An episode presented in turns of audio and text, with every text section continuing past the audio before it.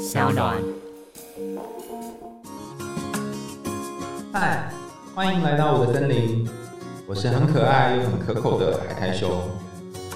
海苔熊心里话，在这里陪着你。欢迎来到海苔熊心里话，我是海苔熊。在这个节目当中，我会从童话故事谈起，再带入一些心理学的知识，分析出你所没有听过的童话故事。感兴趣的你，点选订阅就能轻松追踪节目哦。今天要跟大家谈的是一个以男生为主角的故事，叫做《杰克与魔豆》。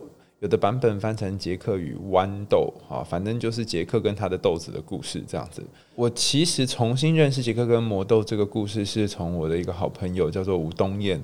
啊，他是一个智商心理师，那也分析童话了很长一段时间，有很多的论文发表。他的其中一篇论文就是在谈杰克与魔豆以及偷窃行为背后的一个寓意。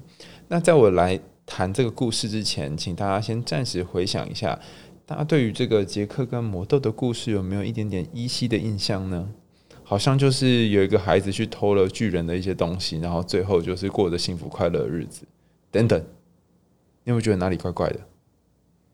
它是一个童话故事，然后他跟一个孩子是说：“你如果去偷东西，然后你偷了三样之后，从此之后你就过幸福快乐的日子。”以前都没有发现这个奇怪的情况吗？就是他到底想要教会孩子什么呢？如果是个寓言的话，那也没有一个寓言寓意在当中啊。我们小红帽可以说：“呃，我们如果要走那个寓言的路线，就是哦，不要走小路，然后要听大人的话。”可是这个杰克他根本就是一个叛逆小孩啊！用现在孩子来说，可能就是个八加九系列的。那怎么会放在这个童话故事里面呢？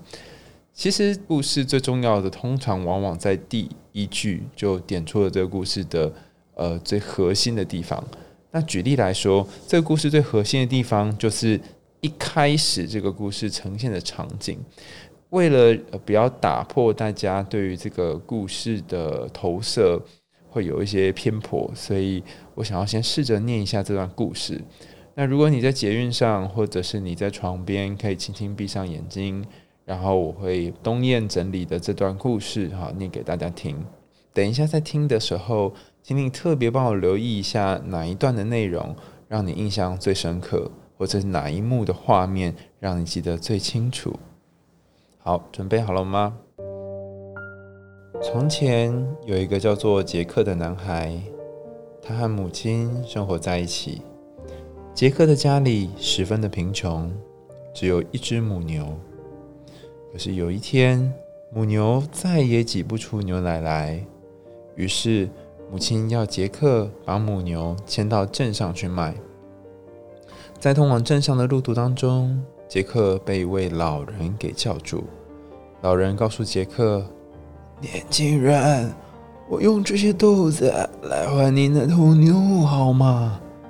这是一些神奇的豆子，可以在一夜就长到天空啊！”杰克答应了，并且高兴的带着豆子回家。母亲知道之后，生气的把杰克骂了一顿。并且把豆子扔到窗外。第二天早上，杰克发现昨天被丢出窗外的豆子已经长到了天空。杰克跳到豆茎上，不断的往上爬，爬呀爬呀，爬呀爬的，终于爬到了云端，发现了一座巨大的城堡。城堡门口站着一个胖胖的巨人妇人。杰克的肚子饿了。所以向巨人妇人讨食物吃。巨人妇人一边拿了很多的面包、起酥和牛奶给杰克，一边警告杰克说：“哎，你赶快吃吧！如果你吃的太慢，我先生回来之后，他会吃掉你的。”就在这个时候，门外传来巨大的脚步声。巨人妇人赶紧将杰克藏到锅子里。巨人一进屋子里面，便说。好香啊，好像有很好吃的小孩的味道呢。巨人四处寻找，但没有找到杰克。巨人吃完了两头小牛之后，就从袋子里面拿出许多金币来，放在桌上数啊数的，结果数到睡着了。在这个时候，杰克赶紧爬了出来，抱了巨人的金币袋，顺着豆茎爬回地面。杰克与母亲有了金币之后，日子好过不少。可是等到金币用完之后，杰克又得再想办法。他再一次沿着豆茎往上爬。之后，杰克又从巨人的城堡当中偷了金母鸡跟竖琴。但是，当杰克要偷走竖琴时，却被巨人给发现了。巨人相当生气，想要抓住杰克。杰克惊慌的滑下豆茎，而巨人也跟着爬了下来，将杰克越滑越快，越滑越快。回到地面之后，眼看巨人就要下来了，他赶紧跟妈妈要了一根斧头，他用力的砍着豆茎，使劲的砍，豆茎倒了下来，而巨人也从半空当中摔落到地面，摔死了。从此之后，杰克与母亲就靠着金母鸡和竖琴，过着幸福快乐的日子。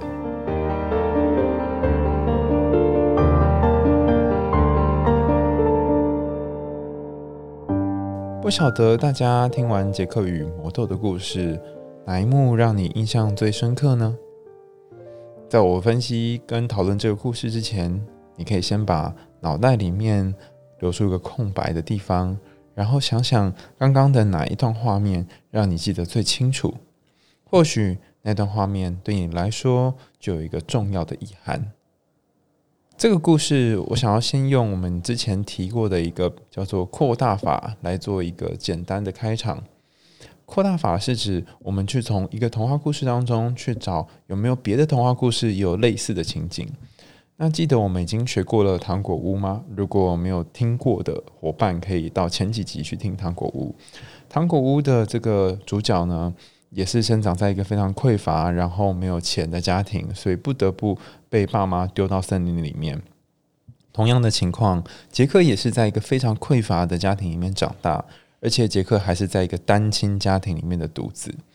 那你可以发现，他家的母牛是完全挤不出牛奶的，这也意味着已经没有任何的养分或者是食物可以供给这位少年，而且是正在发育的少年。那在心理学上面，我们会比较倾向去说，诶，会不会这就是一个呃母爱匮乏的孩子？他可能没有办法从妈妈身上获得他想要的那种爱，所以怎么办呢？哈，所以就像许多青少年一样，在家庭生活当中。由于太过匮乏了，所以就到外面会出现一些问题的行为，不论是偷窃啊，或者是攻击同学啊，或者是吸毒啊，哈，等等等等。但以上的这些行为呢，其实都是只是为了要换得妈妈或者是家人或是爸爸的爱而已。所以杰克的这个行为表面上看起来好像是一个犯罪行为，但实际上他真正要的，他真正想偷的，并不是东西，而是母亲给他的爱。可是妈妈已经没办法给他爱了，因为家里面的母牛非常的贫瘠，怎么办呢？于是妈妈只好请他把那个母牛拿去外面就市集，请他们换成别的比较有价值的东西。在这里我们可以看到杰克有另外一个非常呃令人赞赏的特质，也就是说，如果你是在单亲的状况下长大，然后你的家人没有办法好好的爱够你。或者是你的小时候的生活很匮乏，那么或许你会长出你自己的能力。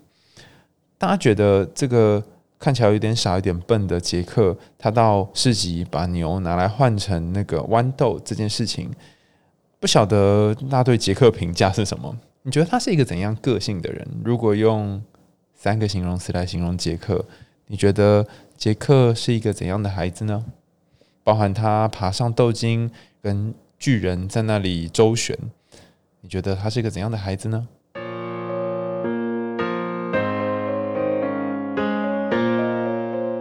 好，那我要讲答案喽。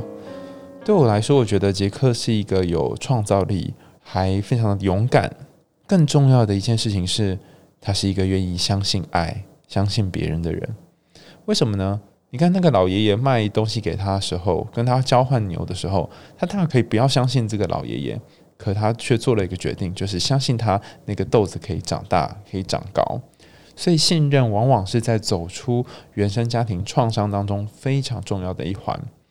但是在这个故事里面算是好的版本啦，因为老爷爷没有骗他。那如果你在生命当中有遇到其他的男性或女性，他曾经让你觉得你可以信任他，然后你好不容易信任他，但最后却被伤害了，那可能就是另外一种结局了。那在买完豆子之后呢？故事推展到爬到那个豆子上面的那个城堡哦，在城堡里面，大家有没有发现一件事？就是有两个巨人，一个巨人呢是属于呃比较关怀的、慈爱的、母性的。照顾的巨人，他在杰克刚上去饿的半死的时候，就提供给他的食物，也提供给他了照顾跟保护。他把他就是藏在锅子里面嘛，才不会被她老公发现。这些东西都是杰克以往所没有得到的。他没有办法得到母亲的照顾，他也没有办法得到母牛的滋养。但在这里，他找到一个好的妈妈，就是这个巨人。从客体关系理论里面，我们可以看到，就是在小的时候，我们很容易会。二分化，把妈妈分成好的妈妈跟不好的妈妈。好的妈妈就是你哭泣或肚子饿的时候，她会来喂养你的妈妈。那不好的妈妈就是当你在哭泣或是难过的时候，觉得肚子饿的时候，她可能刚好也在忙她的事情，就没有办法来喂养你。那这时候你不会把这两个妈妈当成同一个妈妈，你会以为是两个不同的妈妈，然后你就会厌恶那个坏的妈妈，然后很想要那个好妈妈，看什么时候会出现。在这里也是一样哈，巨大的这个老妇人。她比较偏向是好的妈妈的一个投射，那另外还有一个巨人呢，他就比较像是坏的妈妈的投射。那或者说，我们也可以把它想象成是很多童话故事里面都会出现的巫婆，就是那个负面的角色。这个杰克呢，他非常非常勇敢的，还去挑战这个巫婆，甚至偷了几个东西。所以你可以想见，杰克在这整个旅途当中，要不断的跟自己内在的好的妈妈跟坏的妈妈对话相处，然后最终才能够找到他人生的出路。让我们看一下这个周旋跟与巨人决斗的过程哈。你有没有发现他偷的东西也不一样？他一开始偷的是金币，然后再来呢偷的是母鸡，就是会下金蛋的母鸡，最后偷的是金色的竖琴。那这三个东西呢，虽然同样都是金子做的，可是其实却有完全不一样的意涵。首先，我们先来看金币这个东西。这个我的朋友东燕呢，他真的非常厉害哈。他没有分析这个之前，我完全想不到。他在论文里面提到，金币其实是一个物质和照顾的象征。也就是说，当你有金币的时候，其实你可以满足很多物质上的需求，那你至少不会饿死。就像许多家防中心的社工。或者是很多照顾那些弱势的社工，第一个要提供的并不是孩童心理上面的安慰，而是提供他们身体上的安顿。所以这里的金币，我们可以把它想象成是一种身体安顿的象征。那等到身体安顿了一段时间之后呢，这个孩子总是得去发展出其他的呃，真正能够安慰他内心深处的东西。所以第二个阶段，杰克偷的东西叫做母鸡。那母鸡有什么特征呢？哈？母鸡有一个特色，是在它的蛋还没有孵化之前，除了这只母鸡要去进食之外，它几乎所有的时间都会站在这个鸡巢上面哈，来孵化这颗蛋。也就是说，它不但呃有喂养功能，还有保护、照顾，甚至使得这个蛋不会被其他人攻击的功能。那这也是在那个杰克爬到。豆茎顶端的时候，巨大的老妇人做的事情，因为她把那个杰克放到锅子里面嘛，这样才不会被她的老公发现。那这个故事最后偷的一样东西叫做竖琴，竖琴有很多的讨论跟寓意。如果再继续使用扩大法的话呢，我们就可以想一想，有哪个故事里面有提到竖琴？我一开始想到很多其他故事哈，不过呃，东燕提的这个故事我觉得很酷哈，它是来自一个神话。呃，在神话故事当中，有一个叫做 Hermes 的，应该是神啊。Hermes 就是大家知道那个名牌那个 Hermes 啊。Hermes 偷了太阳神阿波罗的几头牛，这样子，然后阿波罗就非常非常生气哈，他气死的，气死的，气噗噗。在这个 moment 呢，就是 Hermes 很聪明。他就学马叔叔这边弹那个竖琴给阿波罗听，就阿波罗听了之后就波心大悦，然后就觉得很开心，然后最后 Hermes 就把这个竖琴送给了阿波罗，然后两个人自此之后就变成很好很好的朋友，有点像是从不打不相识，然后到后来变成因为这个竖琴，然后建立了一个重新修复的友谊的关系。那为什么需要竖琴来当做最后的这个偷的东西的结尾呢？其实是有一个原因的，原因在于当这些竖琴当做结尾的时候，其实也意味着一段关系，它最后如果要能够被修复，它是需要一些呃能够软化彼此对立的东西。那还记得吗？在那个斗金的最上面的城堡，有一个极端恶的男的巨人，还有一个极端善的呃女的巨人。那这两个巨人，他一直是分裂的。可透过这个竖琴，或许有机会可以让这两个同样是在两个极端的巨人呢，有机会可以融合的可能。那我们从哪里可以看到融合的可能呢？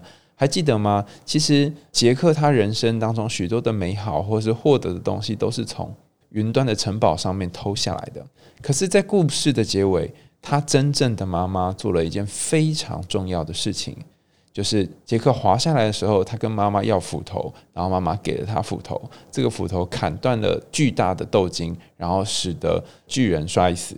这个斧头是谁给的呢？是他妈妈给的，表示他妈妈终于有能力在把自己照顾好，或者是受到杰克的这个反向的滋养之后，可以弄出一把斧头，然后让杰克可以砍断这个豆茎。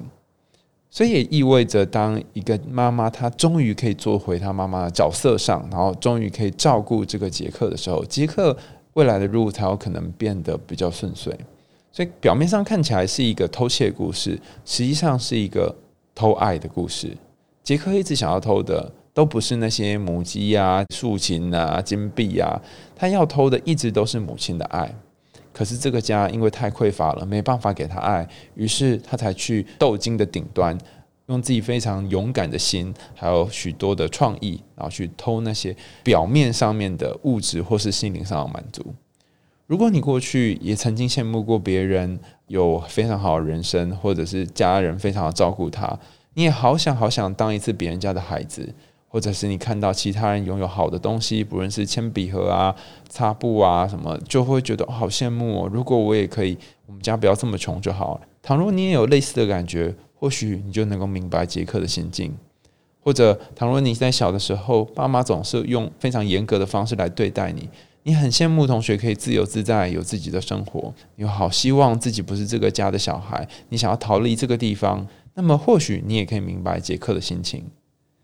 杰克与魔豆看起来是一个嗯，就是教小孩子要偷窃的故事，但实际上它的寓意比偷窃还要更深远的许多。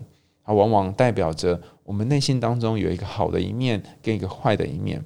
那坏的一面呢，它终将要跟杰克。内心自己的一部分做一个区隔，也就是那个巨人，或者是其他童话故事当中那个巫婆，她必须死亡。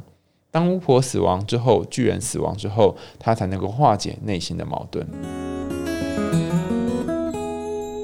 好了，又到我们节目的尾声了。想听更多有趣的童话故事和心理学知识吗？下一集我们要介绍一个日本的故事，叫做《白鹤报恩》。特别适合那种为了过去的某一种美好，然后留在一段已经不再美好的关系当中，并且不断掏空自己的人。如果你是这样的人，或者你也有这样的朋友，欢迎一起收听哦。感谢你收听今天的海苔熊心里话。如果你喜欢我的节目，欢迎点选订阅、分享，给我五星评价哦。我们下次见，拜拜。